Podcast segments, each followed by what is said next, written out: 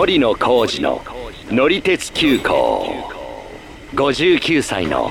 抵抗制御。こんにちはヒラリーです。こんにちは森野浩二です。最近浜松から豊橋まで普通電車に乗ったんですけどもね、はい。これがあの373系という特急用の車両だったんですよ。おおそれは普通じゃないんですか？あ、そうかうん。普通電車だけど特急用そうそう列車そうなんとなくちょっと得したようななんかねそんな感じもするんですけども、まあ、それで思い出したのが「満運用」っていう言葉で、はい。まあ、ちょっとそれを話そうかなと思います。はい。では本日も出発進行。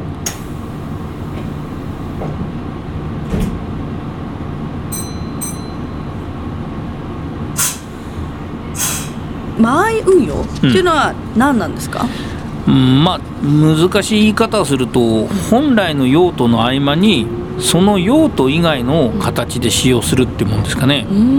だからまあその特急用とか急行用の車両を普通列車に使うっていうのが、まあ、この前運用ということで指す言葉としては、まあ、多いケースかな。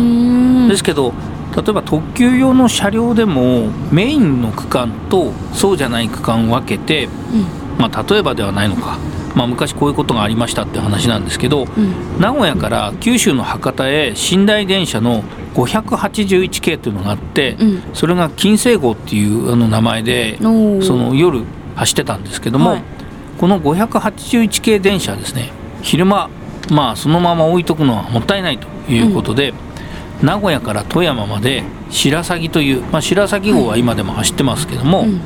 えーその白鷺号にしてその富山まで往復させちゃおうと。でまた夜は寝台特急として使おうとはいいうようなことで、まあ、この白鷺に使われる時間をまあ運用と言ってたこともあるようですね。なるほどね。うん、結構効率がいいですね。そう。だから博多からね名古屋まで来てうん。で一休みするわけではなくうん。そのまままた北陸の方に行くという、人間だったらちょっとしんどいなってそう。いうだね 確かに。いうことですね。あとはまああの東北地方でも僕が子供の頃住んでた仙台の辺りにも関わるんですけども、うんうん。えー大本線で上野から秋田まで特急翼というのがあって、まあ、これはい。ディーゼル特急、うん当時はあの、まあ、山形から秋田の間は電化されてなかったもんですから、はい。ディーゼルだったんですけどもこのディーゼル特急の181系という車両が秋田まで行って、うん。秋田にまあ大体夕方ぐらいかな着いてで今度夕方から仙台に向かって特急青葉という列車になって、はい。夜仙台に着きで翌朝また仙台から秋田に向かってで今度は午後になって、えー秋田から上野に向かって、まあ、その日のうちに上野に着くと。だからまあこれもその黙ってれば秋田で、えー一晩越すだけはいはいはいの車両をちょっと仙台まで行ってこいと、使って。いうことで、まあ、これも一種のまあ運用と言われてたんですよね。これはいつ頃の話なんですか？えーっとね、さっき言ったその最初に出した寝台の特急金星号は1968年から82年まで走ってたんですけども、はい。そのうち白鷺にも使われてたのはその半分ぐらいの期間かな。72年から78年頃だったとうん。いうこと結で構前。うん。そう、まあ、金星はね乗ったことないんですけども、まあ、白鷺には乗ったことありましたね。はいはいはいえー、とそれから、まあ、秋田の方はうーんとこれはそんな長く使ってなかったと思うんですよね、72年から74年か5年ぐらいまでだったと思います、まあ、3年ぐらいだったしでしかもその仙台秋田間の青葉は結構あの空いた列車だったんですよね。はいはいはいはい。うん、あの昔テレビでその仙台発着の特急列車とか飛行機の空席情報というのをですね、流すあの時間があったんですけども他の特急列車が満席になってもこの青葉だけはいつも空いてるっていう印象だったんへでー。それがテレビでそう。見れたまあ今みたいにネットとかないからそそのどこの時間が混んでるとかうん。何行きがその満席だとかっていうのが分かんないっていうかね、うん。そういうのもちょっと事前に知らせるっていうことがあったんでしょうね。夕方のなんかニュースの時間にやってましたけども、うんうんうん。でもこの青葉がなくなるって話を聞いてまあちょっと親に頼み込んで一回乗ったことあります。まだ小学生の頃でしたけどね、若い。まあそういうことでまあ思いつくこともあるんですけども、うん。でもこの間合い運用っていうとさっきも言ったようにですね特急とか急行の車両をまあ普通電車に使うっていうのがまあイメージ的には強いんですよね僕が思うには。ん。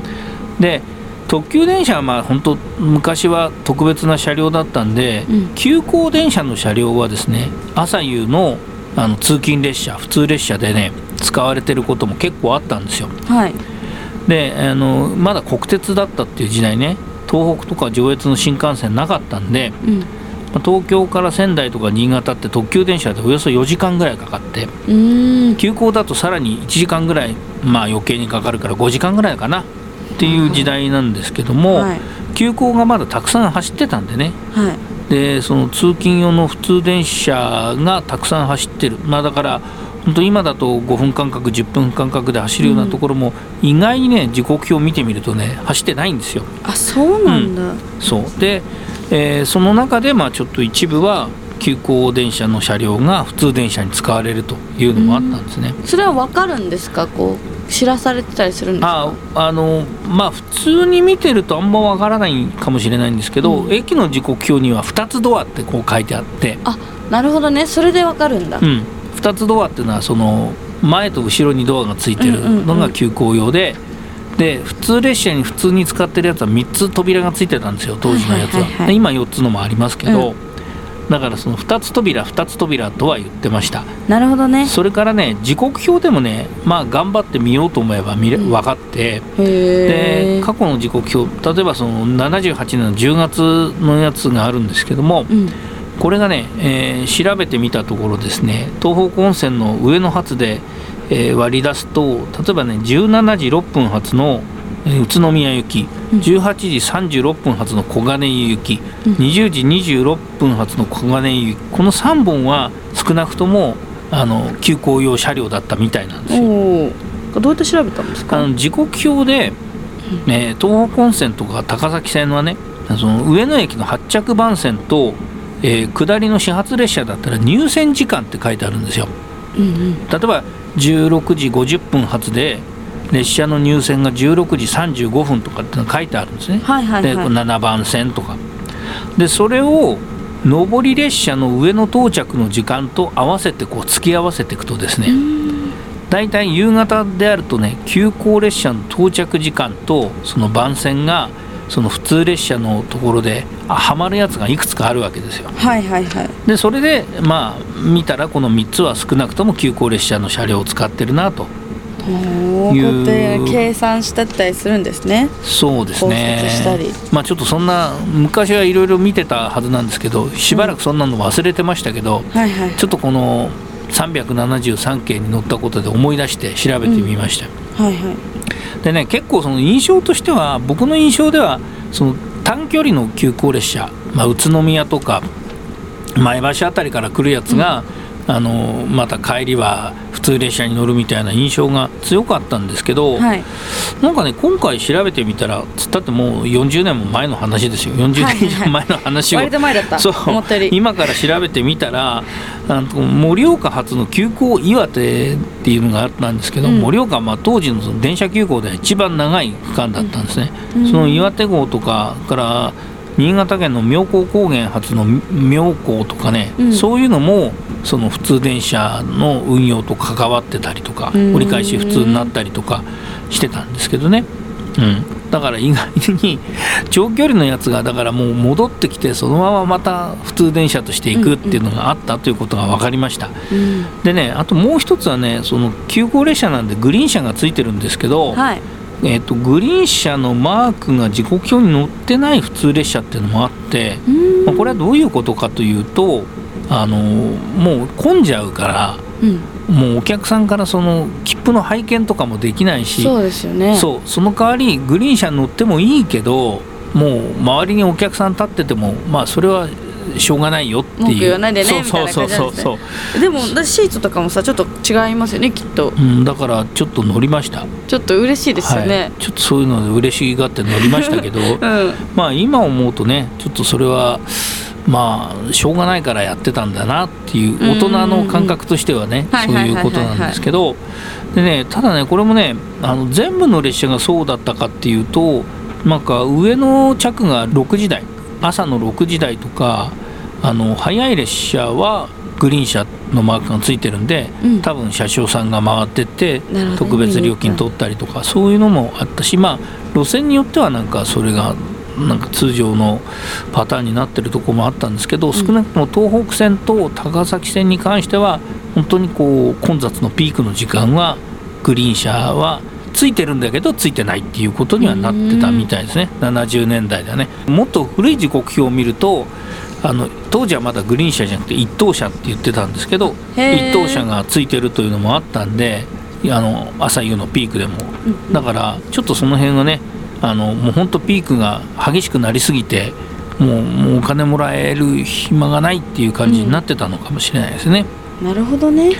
うんまあこれはもう今聞いてもね全然ためにならない話ですけどね。いやでもその当時いたらちょっと急いであの前の方に立っといて、うん、そのグリーン車狙いでちょっと座りに行ってましたね私だったら。まあそういうわけでねさっき言ったその豊橋から浜松浜松から豊橋の区間には1日3本なんかこの特急列車用の車両を使う373系の、列車があるんですけども、まあ、これグリーン車っていうのがついてないんで、うん、時刻表を見るだけだとちょっと分かんないです。あそうなん、うん、そっかそっかそっか。まあネットでね検索したりすると今は分かるんですけど、うん、まああのなんでまあ機会があったらちょっと一回乗ってみてもいいんじゃないかな。乗ってみたいですね。昔のことには結構必死なんですけどね。最近の話は淡白です、まあ、あのそれも年齢のせいかどうか分かりませんけど、まあ、この急行型の間合い運用の話ってもちろん他の地域にもあるんで、うんあの仙台とかでもまあ走ってましたから、はいはいはい、仙台の場合はグリーン車がついてるやつとか、はい、まあ、途中駅から急行が各駅に変わったりとか、はい、そういうパターンが結構ありましたんで、まあ、ちょっと他の地域もあったはずなんで、まあ、見てみようかなと思ってますが、はい、えー、本日もご乗車ありがとうございました。担当の車掌は森野浩二と乗客のヒラリーでした。X で写真なども載せます、まあ、ちょっとこれ古い写真がね撮ってなかったりするのもありますんで、うん。はい373件の写真が載せますが、えー、概要欄に URL 載せますのでよろしくお願いします。ではまたのご乗車お待ちしています。森野浩二の乗り鉄急行59歳の抵抗制御ぜひ他のエピソードも聞いてください。定期的に配信していますのでフォローもよろしくお願いします。よろしくお願いいたします。